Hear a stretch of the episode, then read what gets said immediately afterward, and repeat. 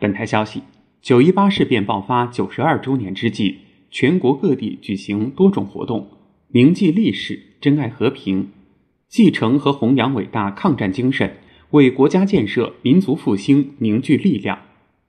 今天，勿忘九一八撞钟鸣警仪式在辽宁省沈阳市九一八历史博物馆残立碑广场举行，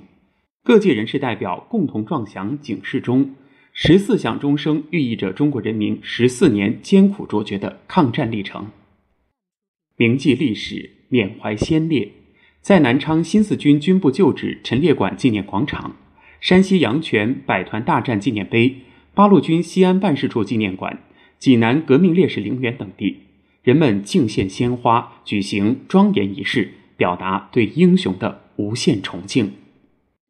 今天上午。湖北恩施、贵州遵义、安徽黄山等多座城市拉响防空警报，共同悼念为中华民族独立和人民解放而英勇献身的革命先烈，缅怀罹难同胞。以史为鉴，珍爱和平。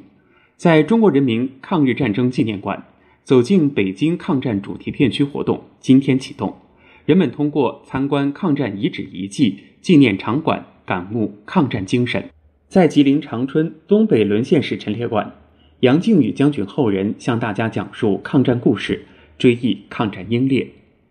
今天，全军各部队开展多种形式活动，官兵们在抗念，官兵们在抗战纪念地、在驻训场深切缅怀革命先烈，激励引导广大官兵铭记历史，弘扬伟大的抗战精神，矢志强军兴军。